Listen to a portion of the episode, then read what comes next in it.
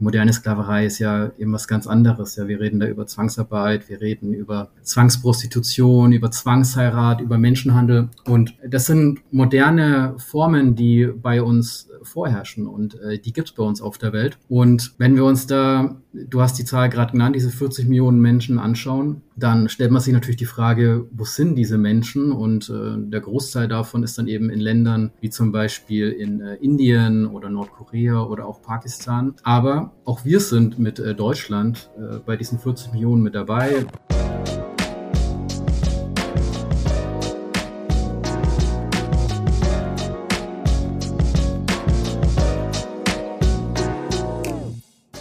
Hallo ihr Lieben, ich bin Marie und ich freue mich, dass ihr auch heute wieder bei unserem Koro-Podcast dabei seid.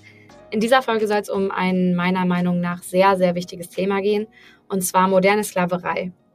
Und auch wenn man wahrscheinlich erst denkt, dass Sklaverei eher ein Thema der Vergangenheit ist, ist es tatsächlich so, dass Menschen weltweit immer noch in Sklavereiverhältnissen leben und wir vor allem als Konsumenten dafür maßgeblich verantwortlich sind. Ich spreche heute mit Christoph Küffner. Er ist wissenschaftlicher Mitarbeiter an der Friedrich-Alexander-Universität in Erlangen-Nürnberg und der ist da am Lehrstuhl für Supply Chain Management. Christoph erklärt mir heute, wie moderne Sklaverei aussieht und vor allem, was wir als Konsumenten dagegen tun können.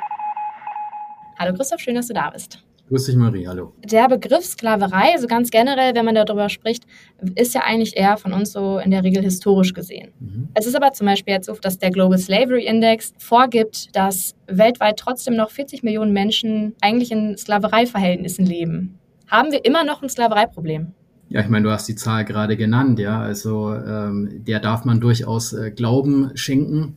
Ich glaube, das ist in unseren Gefilden halt auch ein bisschen von der Begrifflichkeit geprägt, ne? Dass wir immer wieder glauben, bei Sklaverei, dass Sklaverei diesem historischen Verständnis folgt. Also das heißt, dass jemand in dem Besitzverhältnis von dem Menschen ist, was irgendwie rechtlich abgesichert ist, ja. Aber moderne Sklaverei ist ja eben was ganz anderes, ja. Wir reden da über Zwangsarbeit, wir reden über Zwangsprostitution, über Zwangsheirat, über Menschenhandel. Und das sind moderne Formen, die bei uns vorherrschen und äh, die gibt es bei uns auf der Welt. Und wenn wir uns da, du hast die Zahl gerade genannt, diese 40 Millionen Menschen anschauen, dann stellt man sich natürlich die Frage, wo sind diese Menschen? Und äh, der Großteil davon ist dann eben in Ländern wie zum Beispiel in äh, Indien oder Nordkorea oder auch Pakistan. Aber auch wir sind mit äh, Deutschland äh, bei diesen 40 Millionen mit dabei. Ich glaube im sechsstelligen Bereich oder sowas. Und bei uns ist dann mhm. so Zwangsprostitution, die dort mit reinfällt. Aber auch Deutschland ist davon schlicht und ergreifend nicht äh, befreit. Und wenn wir uns das anschauen, dann muss man natürlich schon sagen, dass wir auch durch unsere Verhaltensformen, die wir in unserem Konsumverhalten an den Tag legen, wesentlich dazu beitragen, dass diese Zahl auch so hoch ist und sie wächst auch. Du hast äh, die Zahl genannt, das ist die aktuellste Studie von Erhebungen aus 2018, aber sie steigt faktisch. Das hat natürlich ganz wesentlich mit Themen der äh, Globalisierung auch zu tun. Und das sind wir dann auch bei, bei Punkten der Lieferketten, die wir uns aufgebaut haben. Also, dass du und ich und auch eure Zuhörer so wunderbar günstig äh, bei uns in Deutschland äh, Lebensmittel einkaufen können oder natürlich auch andere Produkte. Das hängt jetzt nicht damit zusammen, dass irgendwie in unseren Lieferketten alles ganz wunderbar läuft und alle ganz glücklich äh, viel verdienen daran äh, können und sich ein schönes Leben davon ermöglichen können. Und das hängt natürlich auch stark damit zusammen, dass an Punkten Einsparungen stattfinden und ganz häufig ist es, ist es eben bei den Menschen und ähm, dort findet dann eben so eine moderne Sklaverei mitunter statt, für die auch wir durch unser Konsumverhalten mitverantwortlich Verantwortung tragen. Du hast jetzt zum Beispiel auch schon das mit aufgenommen, dass wir vor allem Sklaverei mittlerweile in einem illegalen Rahmen haben. Und dass halt der Unterschied zu früher ist, ja, dass es halt nicht mehr dieses gesetzliche Besitzen einer Person ist, mhm. sondern ähm, vielmehr in so einem illegalen Rahmen irgendwo und das halt wahrscheinlich einfach ein bisschen weniger sichtbar ist. In was für Bereichen finden wir denn zum Beispiel Sklaverei? Das habe ich ja vorhin schon mal, schon mal erwähnt. Das ist, ist eben Dinge wie das Prostitutionsthema oder auch Verheiratung und so weiter. Das zählt in diese Zahlen mit rein. Aber es ist natürlich auch ganz stark ähm, der Fakt, dass Menschen in äh, Ländern, aus denen wir Rohstoffe und auch Lebensmittel mit beziehen und das sehr unschönen Bedingungen produzieren und arbeiten müssen, eingesetzt werden. Also wenn wir uns mal zum Beispiel überlegen, dass unsere Handys, wahrscheinlich deins und meins, äh, über 1000 Euro kosten, dann ist es natürlich äh, so, dass viele, die diese Handys zusammenschrauben, eben nur einen ganz, ganz, ganz geringen Anteil von diesen 1000 Euro ähm, abbekommen. So können wir natürlich weitergehen, dass dass ähm, eine indische Teepflückerin zum Beispiel, die bekommt zwei Euro ähm, am Tag. Ähm, und äh, den Reis, den wir konsumieren ähm, und günstig bei uns hier in Deutschland kaufen können, da brauchen wir auch nicht irgendwie glauben, dass die Bauern, die den Reis ernten, entsprechend besonders gut bezahlt werden. Also es ist so, dass in anderen Ländern diese die Bezahlung nicht dem entspricht, was wir hier bei uns äh, gewohnt sind. Und wir, da werden wir später denke ich auch nochmal drüber sprechen, wir das zwar wissen, aber auch aufgrund von verschiedenen äh, Dingen dort auch ein bisschen die Augen zumachen. Dadurch finden oder ermöglichen diese hohen Sklavenzahlen mitunter und natürlich auch ganz wesentlich die äh, günstigen Preise, an die wir uns so ein bisschen gewöhnt haben. Ja, ja, um vielleicht auch mal ganz am Anfang noch einmal anzusetzen, wie würdest du denn so Sklaverei, moderne Sklaverei in dem Sinne dann definieren? Also ab wann ist es schlechte Bezahlung und mhm. ab wann würdest du sagen, lebt dieser Mensch eigentlich in Versklavungsverhältnissen? Mhm.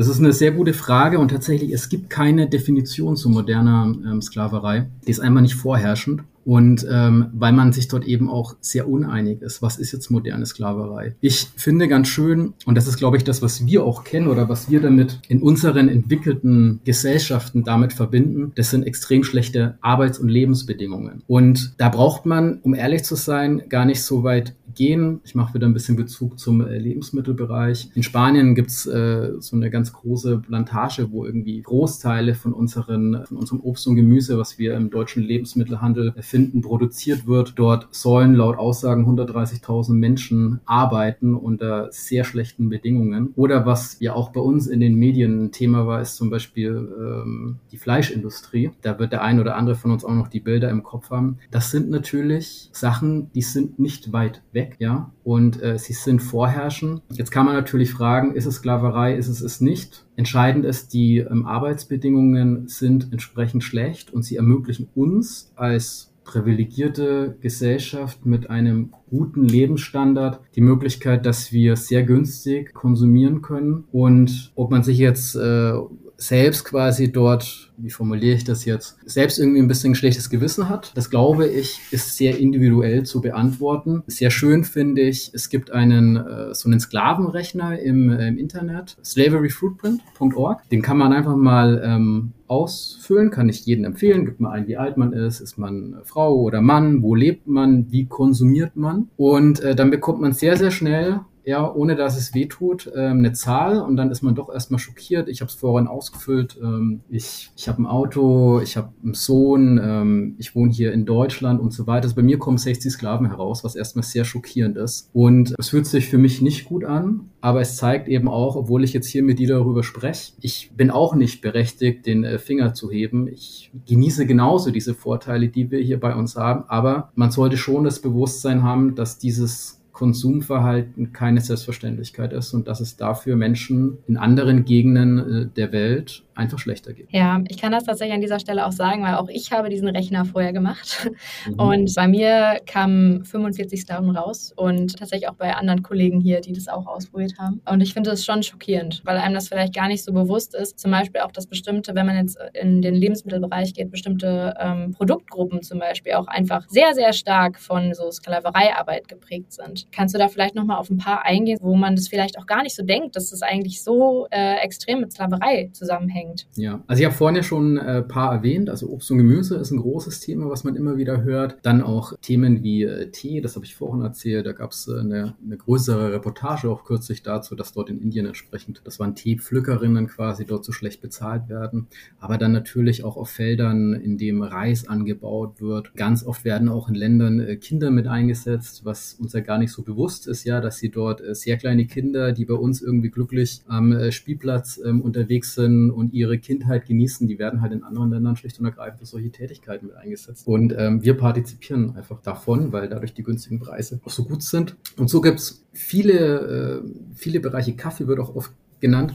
Und warum das so ist, darauf möchte ich ehrlich gesagt gerne mal eingehen. Da ist mir ein schönes Beispiel ähm, in der Vorbereitung hier für dieses Gespräch. Ihr habt mit Sicherheit, oder viele von euch haben ja auch mitbekommen, dass es aktuell so harte Verhandlungen im Einzelhandel wieder gibt von namhaften Herstellern, wo entsprechend die Regale aktuell äh, leer sind. Und das hängt natürlich einfach damit zusammen, dass dort Hersteller und der Lebensmitteleinzelhandel äh, sich in die Haare bekommen, weil sie die Hersteller wollen Preiserhöhungen durchsetzen, der Handel blockiert. Warum diese Preiserhöhungen jetzt gerade anstehen, sei jetzt mal dahingestellt. Das ist der Grund, weil Rohstoffe steigen. Das ist aktuell die Phase, aber diese Preisverhandlungen gibt es immer wieder. Und das führt dann eben zu diesen Auslistungen. Und so hart kämpft man mit dem Einzelhandel, ne, der quasi notwendig ist für das Absetzen der Produkte.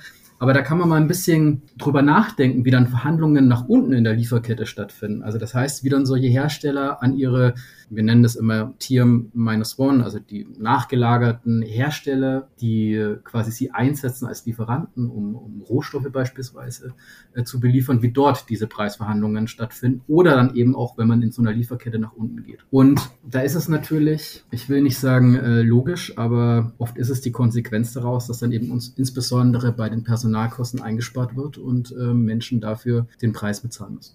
Das würde übergehen direkt in meine nächste Frage und zwar, ähm, du hast es eben eben schon einmal auch erwähnt. Ich habe die Zahl hier, äh, in Deutschland sind es momentan geschätzt ungefähr 170.000 Personen, die in Sklavereiverhältnissen leben. Jetzt könnte man sich natürlich dann direkt fragen, okay, aber wie hängen wir denn dann mit diesen, mit diesen restlichen Menschen zusammen, diese besagten 40 Millionen, die ja da weltweit in diesen Verhältnissen leben, obwohl wir ja hier sind? Stichwort Globalisierung, Stichwort ähm, günstiger produzieren, auch Outsourcing. Die Frage ist natürlich jetzt, inwieweit haben wir die Möglichkeit zu gucken, okay, ich möchte jetzt darauf achten, dass meine Produkte mit weniger oder möglichst keinem, keinem Einfluss von Sklaverei irgendwie produziert werden. Was können wir tun? Genau, also als allererst mal vorneweg, das ist eine ganz wichtige ähm, Aussage dass es diese Sklaverei gibt und dass unsere Produkte zum Teil so produziert werden, wie sie produziert werden, ist nicht die Entscheidung der Produzenten, sondern es ist die Entscheidung von uns Konsumenten. Das muss jedem klar sein. Also wäre die Nachfrage nicht für so viele günstige Produkte gegeben, ja, würde erstmal ein Wandel stattfinden. Also die Macht liegt bei den Konsumenten. Das ist mal Punkt eins. Der Punkt zwei ist, wir haben ja dahingehend Entwicklungen, zum Beispiel durch Zertifikate, Fairtrade oder ähnliches, wo man sehr gut darauf vertrauen kann, dass dort entsprechend ähm, faire Arbeitsbedingungen gegeben sind und äh, dort entsprechend die Konsumenten auch darauf vertrauen können und dort entsprechend äh, Produkte, Produkte einkaufen können. Die gibt es nicht nur in irgendwelchen Weltläden oder in Bioläden, sondern es gibt es auch im Discounter schon, ne, dass dort entsprechend durch gewisse Labels Hinweise entstanden sind,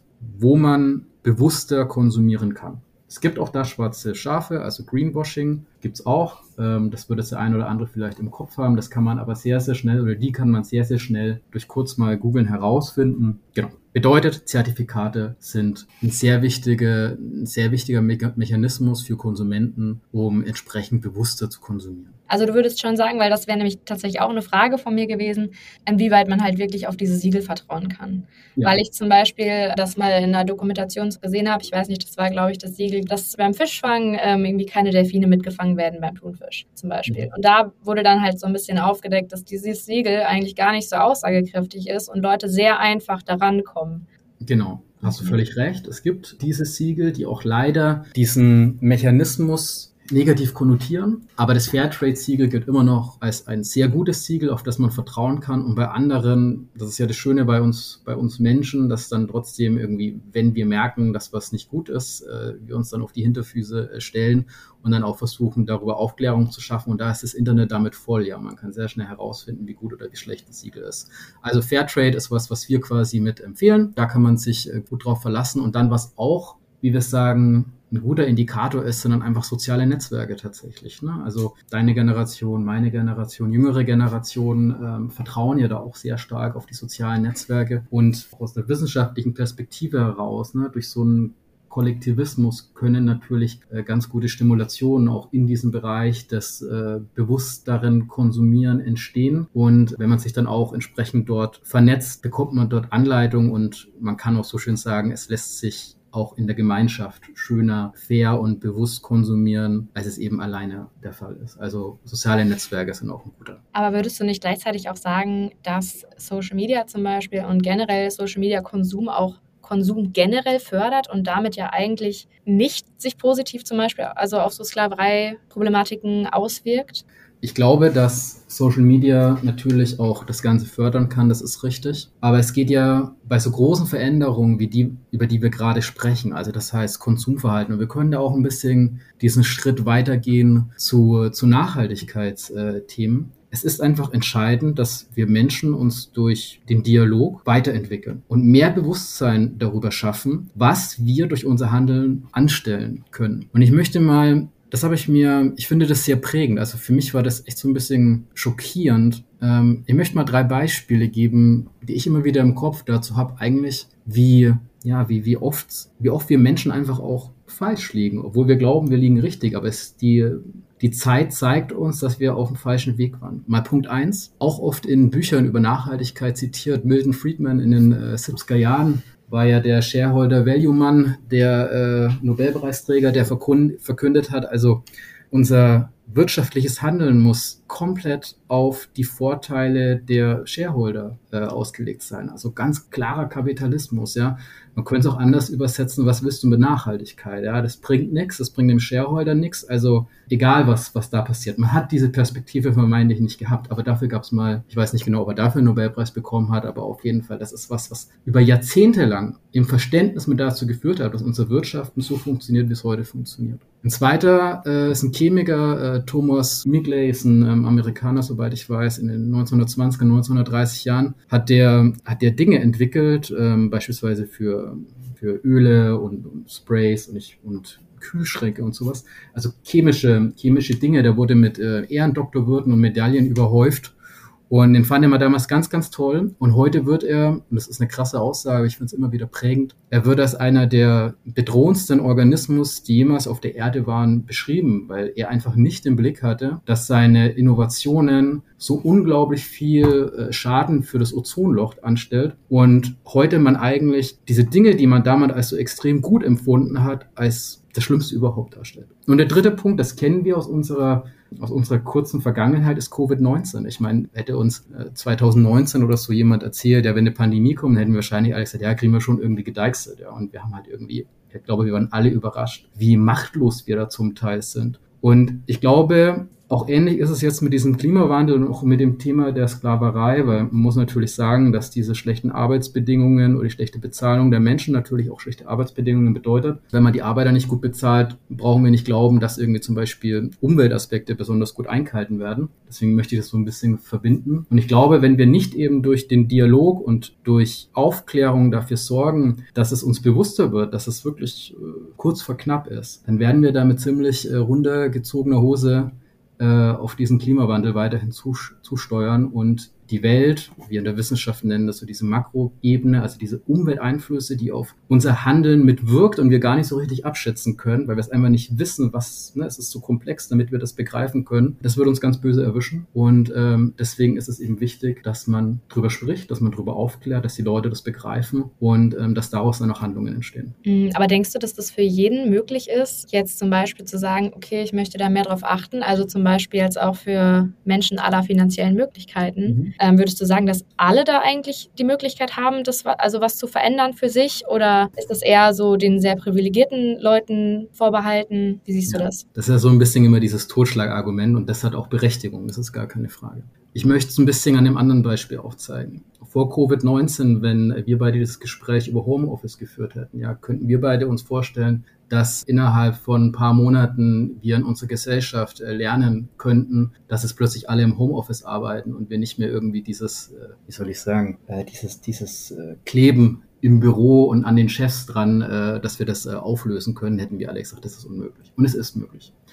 Und genauso wird es auch Wege geben, und da wird die Politik eine wichtige Rolle spielen, also das Regulative, dass eben auch Menschen, die nicht so viel Geld haben, auch trotzdem stärker in die Möglichkeiten kommen, bewusster zu konsumieren. Ja, bin davon überzeugt, dass es Möglichkeiten gibt. Die sehen wir jetzt vielleicht auch nicht und die werden wir auch in in dem gemeinsamen, ja, in dem gemeinsamen Dialog werden wir nicht die Regulative dafür schaffen können. Aber uns muss auch immer klar sein, ja, dass die Politik natürlich so handelt, wie wir Menschen Dinge verändert haben wollen. Sondern das heißt, wenn wir uns alle auf die Hinterfüße stellen und wir haben zwei Möglichkeiten. Entweder wir machen es proaktiv oder schlimmere Umweltkatastrophen oder um wieder mal kurz den Step zu dieser Sklaverei zu nehmen. Der eine oder andere erinnert sich ja vielleicht auch da in Bangladesch, wo dieses Gebäude eingestürzt ist, diese Fabrik, wo viele, viele, viele Menschen äh, gestorben sind. Das sind dann immer diese, diese Impulse, die uns Menschen und unsere Gesellschaft dann in Aufruhr verschafft und dann ist plötzlich Veränderung möglich. In der Wissenschaft sagt man, dann äh, trennen sich plötzlich so festgefahrenen Strukturen durch diese, durch die Angst der Menschen quasi auf. Auf einmal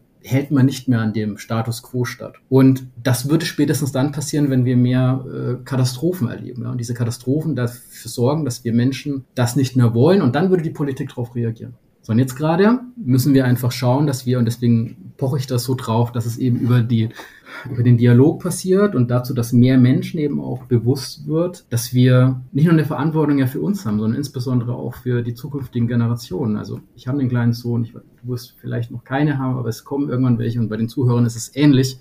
Wir haben ja gerade für die eine Verantwortung, ja. Und was was erzähle ich meinem Sohn, wenn er mal 30 ist äh, und er mir die Frage stellt, ja, warum habt ihr damals nicht anders drauf reagiert? Ja, ich wäre auch irgendwie gern nochmal nach Südfrankreich in Urlaub gefahren und jetzt ist dort irgendwie, es gibt da nicht mehr viel, weil einfach der Klimawandel so extrem dort ähm, reingeschlagen hat. Ja, also Bedeutet, das ist ein ganz wichtiges Instrumentarium, dass wir uns austauschen. Deswegen freue ich mich auch sehr, dass du diesen Podcast hier machst. Ja, ich finde das auch sehr extrem. Also wenn man sich das anguckt und sich zum Beispiel auch so Sklaverei meinetwegen jetzt auch in der Geschichte anguckt und sich dann heute denkt, boah, verrückt, wie konnte das so passieren und wie konnten Leute das zulassen, dass es passiert? Ja. Und ich finde, manchmal ist es dann einfach echt krass zu sehen, dass es einfach teilweise immer noch passiert und zwar nicht zu wenig. Genau. Und diese drei Beispiele, die ich gerade genannt habe, ne, das sind jetzt drei, die mir im Kopf rumgespukt sind. Und genau wie du richtig sagst, ne, das war 1970 mit dem Shareholder Value Thema. Was ist in 30 Jahren? Was werden in, in 30 Jahren sagen, wie wir heute Entscheidungen getroffen haben? Ein ganz wichtiger Punkt, ja. Und leider, und es ist es halt, wir Menschen sind da oft zu, ähm, ja, wir sind dort oft äh, zu ausharrend und ja, nicht aktiv genug. Es ist natürlich auch ein hochkomplexes Thema, das gehört zur Wahrheit mit dazu, ja. Also man ändert einfach unsere, unsere Gesellschaft nicht so, äh, nicht so einfach. Ähm, aber nichtsdestotrotz muss einfach, müssen wir Dynamiken ähm, schaffen, dass wir es stärker mit stimulieren. Und es geht eben über den Dialog und über Wissensvermittlung, über Klarstellung, dass diesen Sommer und was wir da auch alles erleben, das ist keine Laune der Natur. Und ähm, um jetzt wieder zur Sklavenarbeit zurückzukommen, auch dass wir gerade über diese hohen Summen an Sklavenarbeit sprechen, hängt natürlich auch mit unserem Konsumverhalten einfach zusammen. Ja, diese Dinge korrelieren gemeinsam. Also dass bei uns die, die diese großen Tanker, die äh, Plastik-Spielsachen äh, aus China herfahren, wo das Stück irgendwie 99 Cent kostet, das sind natürlich Dinge, die gehen in beide Richtungen. Also die gehen zum einen in die schlechte Bezahlung rein und somit auch in dieses moderne Sklaverei-Thema und zum anderen aber natürlich auch in das Klimathema. Mhm. Ja, ich finde auch, also dass es ganz wichtig ist, dass man sich wirklich auch bewusst macht, gerade aufgrund dieses Globalisierungskontextes, wie sehr wir wirklich daran zusammenhängen, also mit diesem Sklavereithema. Also zum Beispiel auch laut diesem Global Slavery Index ist Deutschland das Land, was irgendwie, ich glaube, an dritter Stelle ist von Produkten jetzt rein gemessen am finanziellen Umsatz, das äh, Produkte mit Sklaverei importiert. Ja. Und ich finde, wenn man sich das mal deutlich macht und sich klar macht, wie sehr man wirklich zusammenhängt mit dem, wie es diesen Leuten überall auf der Welt geht. Es ist äh, krass. Vielleicht das noch kurz äh, erwähnt, ne? Es geht ja nicht nur um dieses Bewusstsein, ne? also Fridays for Future oder auch. Es geht nicht nur darum, es zu wissen. Bewusstsein ist nicht entscheidend. Handeln ist entscheidend. Ne? Dass irgendwie auch jüngere Generationen sagen, ja, das ist mir wichtig, das ist mir wichtig, das ist mir wichtig, ist gut, ja. Aber man muss es in Handlungen, man muss es in Handlungen umsetzen. Das ist das Entscheidende. Und Handlungen werden dann in dem Sinne vor allem sich darüber informieren, woher kommen meine Produkte wahrscheinlich. Da wahrscheinlich auch Stichwort so Lieferkettentransparenz Lieferketten-Transparenz ist ganz wichtig. Also du hast mich auch vorhin gefragt, habe ich dich zumindest verstanden, was können wir Konsumenten tun? Also nochmal zusammengefasst, Wissen darüber aufzubauen und wirklich mal in dem ruhigen Moment auch drüber nachzudenken, was tue ich hier überhaupt? Und ähm, da vielleicht auch seine Geliebten und vielleicht auch die Kinder, die irgendwann anstehen oder die es schon gibt, auch mal mit ins Bewusstsein zu rufen, ja. Was sagen die mir in 30 Jahren? Das ist, glaube ich, ein wichtiger Punkt. Dann diese Siegel ist eine gute Möglichkeit, um bewusster zu konsumieren. Und was wir noch nicht besprochen haben, ist dann eben auf dieser Unternehmensseite, Lieferkettentransparenz hast du anges äh, angesprochen, ist ein entscheidender Indikator. Wir haben ja jetzt zukünftig das Lieferkettengesetz und auch andere gesetzliche Regulatorien, die da quasi schon positive Impulse setzen wollen. Das sind gute Möglichkeiten, Lieferketten. Man könnte sagen, sie greifen zu kurz. Es ist natürlich auch schwierig, so eine Automobilbranche, diese Lieferketten, die sind undurchschaubar, die sind brutal lang, äh, mit ganz vielen Unternehmen, die aneinander dranhängen.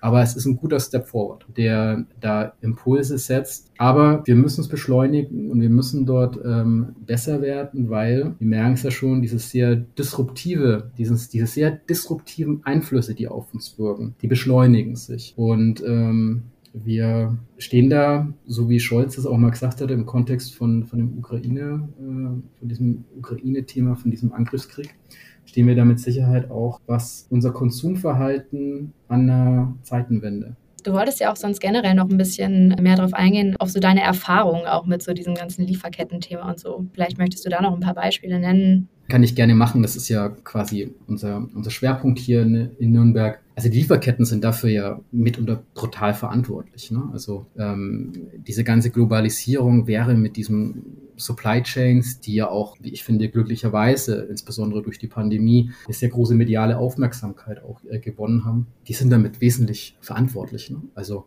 ähm, ich stelle zum Beispiel mal die Frage oder möchte jeden dazu animieren, wenn er auf der Autobahn ist, dann kann er mal äh, links und rechts gucken dann sieht er da mal ein E-Auto fahren, das ist wunderbar, aber auf der rechten Spur, irgendwie die LKWs fahren halt immer noch alle mit Diesel durch die Gegend. Ne? Und wir haben in Deutschland allein über drei Millionen äh, Diesel-LKWs wir sind durch unser Konsumverhalten auch ja zunehmend mit großen äh, Online-Plattformen äh, es gewohnt quasi, dass wir weiterhin uns Ware schicken lassen. Also das heißt, das Ganze wächst auch. Ne? Dieses unser Konsumverhalten wandelt sich auch, dass Logistik immer mehr wächst, aber dort zum Beispiel Umwelteinflüsse oder schlechte Bezahlung immer noch gängig ist. Dort finden ebenfalls Wandlungsprozesse ähm, statt und die Unternehmen beginnen auch zunehmend ihre Lieferketten zu hinterfragen, weil es natürlich klar, sie kommen zunehmend in den Druck, dass sie CO2-neutraler werden müssen. Und das ist einfach nicht nur die Hersteller, es ist nicht nur der Hersteller, sondern das sind auch die, die Lieferketten. Also der große Tanker, der von Asien die Ware hier zu uns nach Europa bringt oder dann der LKW, der, der die Ware bei uns äh, kreuz und quer fährt. Und das sind wir einfach auch noch nicht gut darin. Ja, da haben wir A, keine wirklichen Technologien. Es gibt ähm, Ansätze wie Wasserstoff-LKWs oder Elektrifizierung von LKWs. Es gibt bei dem Thema der, ich würde es jetzt nicht als Sklaverei natürlich bezeichnen, aber jetzt in dem Bereich der, der Logistik. Man hat es ja in UK damals mitbekommen, wo die Fahrer fehlen. Das ist ein Problem, was wir auch in Deutschland ähm, haben, dass dort einfach dieser Beruf extrem schlecht bezahlt wird, aber trotzdem so essentiell ist äh, für, für unser Land. Dort gibt es positive Impulse und positive Ansätze, wie man das Ganze verbessern kann. Aber auch da müssen wir, müssen wir besser werden. Und da wiederum kann ich nur sagen, sind auch wir Konsumenten einfach mit verantwortlich. Ne? Also wir sind dafür mit mhm. verantwortlich,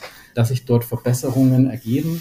Das heißt, vielleicht nicht unbedingt jetzt fünf Schuhe äh, bestellen und dann vier zurückschicken oder gar alle fünf. Dafür fährt ein Diesel-LKW durch die Gegend und äh, Menschen in Lagern oder auch auf den LKWs müssen äh, die Ware transportieren. Und dort findet auch ganz viel von diesen Dingen statt, die wir gerade hier benannt haben, weil, und da möchte ich so ein bisschen vielleicht den Kreis äh, schließen. Diese extreme Optimierung unserer, unseres unternehmerischen Handels, also was wir vorhin gesagt haben, Shareholder Value Focus und so weiter, dass das quasi jahrzehntelang unser wirtschaftliches Handeln geprägt hat, ist natürlich, was die Lieferketten angeht, also die Supply Chains, immer an den Schwächsten ausgegangen. Ich habe ja gerade auch einen kurzen Bezug auf diese Preisverhandlungen gemacht. Also diese ganzen kleinen Logistikunternehmen, äh, die fahren mit so einer geringen Marge durch die, äh, durch die Gegend, dass zum Beispiel alleine jetzt durch die äh, Spriterhöhungen ähm, sie zum Teil einfach gar nicht mehr in der, in der Lage sind, das Ganze abzubilden, beziehungsweise dann auch die, äh, beziehungsweise dann noch in die Insolvenz gehen und die Verbände dort alle, alle durchdrehen. Also heißt, dass wir dort vieles auch mit, mit machen können durch unser eigenes Konsumverhalten und wir dieses, ich bin davon wirklich überzeugt, dieser Shareholder Value Ansatz, also reines Denken der Optimierung der, der, der Interessengruppen, die an den Unternehmen hängen, sich wandeln wird stärker zu ökologischen Gesichtspunkten. Das ist etwas, was zunehmend stattfinden wird. Hast du sonst gerade noch irgendwelche Dinge, wo du denkst, okay, das wäre dir jetzt wirklich wichtig, das nochmal zu teilen, wenn du jetzt hier gerade die Möglichkeit bekommst? Ich glaube, als letztes möchte ich einfach die Leute nochmal dazu ermutigen, wirklich sich damit einfach auch auseinanderzusetzen, ja, dass unser Konsumverhalten sich wandeln werden muss aus den Gesichtspunkten der Nachhaltigkeit, aber auch wie wir, aber auch wie wir die Menschen in unseren äh, Lieferketten und in unseren, ja, in diesen, in diesen Ketten der, der Wertschöpfung einsetzen und wie wir die, wie wir die bezahlen. Alles klar, dann danke ich dir an dieser Stelle sehr für das Interview. Abschließend können wir sagen, dass moderne Sklaverei immer noch weltweit ein sehr, sehr großes Problem darstellt und dass ganz, ganz viele Menschen darunter leiden, auch zum Beispiel in Deutschland. Entscheidend dabei ist vor allem für uns, dass unser Konsumverhalten maßgeblich daran beteiligt ist, dass es diesen Menschen schlecht geht. Und nicht nur, dass es den Menschen schlecht geht und dass sie unter schlechten Arbeitsbedingungen arbeiten, sondern auch, dass es unserem Klima schlecht geht. Denn diese beiden Sachen gehen Hand in Hand. Was wir tun können, ist, uns an erster Stelle erstmal bewusst zu machen, dass dieses Problem existiert und dass wir handeln müssen. An zweiter Stelle ist es dann noch viel wichtiger, auch wirklich aktiv bereit zu sein, seine Gewohnheiten zu ändern und zum Beispiel mehr zu hinterfragen, okay, woher kommen die Produkte, die ich konsumiere und unter was für Arbeitsbedingungen wurde das Ganze produziert. Denn nur indem wir das Ganze mehr reflektieren, können wir in irgendeiner Form gewährleisten, dass die Menschen, die das Ganze produzieren, unter guten Arbeitsbedingungen arbeiten und nicht in Sklavereiverhältnissen leben. Und gleichzeitig können wir mehr darauf achten, dass wir im Einklang mit unserem Klima konsumieren. Ich freue mich, dass ihr heute alle wieder dabei wart und ich hoffe, wir hören uns beim nächsten Mal.